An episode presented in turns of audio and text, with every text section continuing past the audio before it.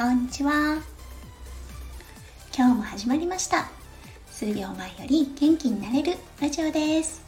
このラジオでは弓嫁が感じたオーストラリア生活嫁ママ目線のハッピーライフの作り方レベルの低い幸せメガネの作り方。へ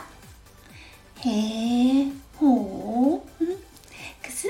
をリスナーさんとシェアをしてハッピーピーポーを作っていこうというチャンネルです。パーソナリティは私弓嫁です。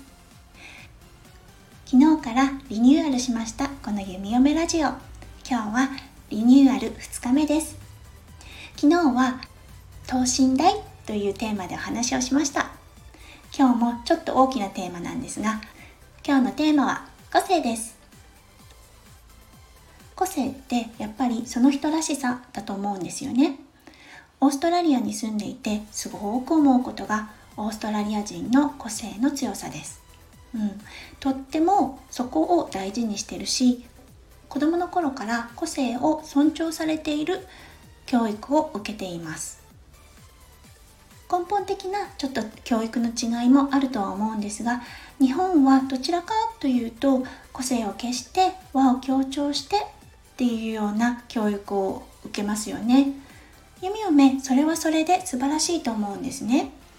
私が海外に出てとっても良かったことの一つがやっぱり日本人であるこの和の協調性なんですよね。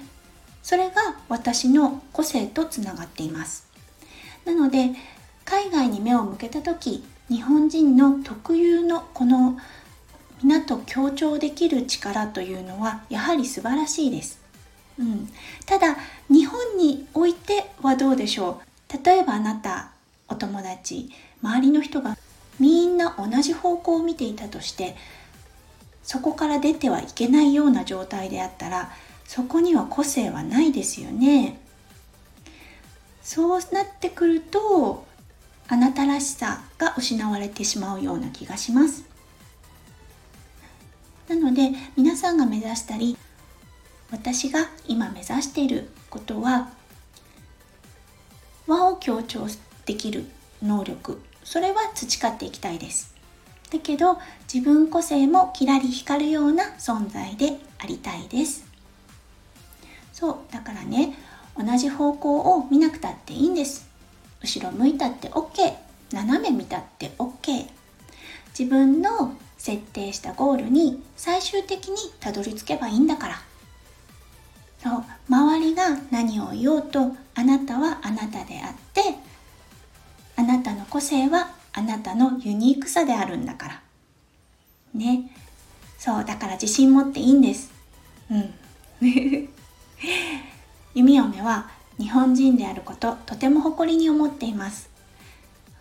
そしてこのオーストラリアで周りのお友達や知り合った人たちが日本って素晴らしい国だねって言ってくれることに誇りを感じています。だからあなたもあなたの光る個性どんどん磨きをかけてっていいんですよ。今日は個性についてお話をしました。そうみんな自由でいいんです。今日のお話を聞いてあなたの心にポッて光が灯ってくれたら嬉しいな。また明日お会いしましょうね。バイバーイ。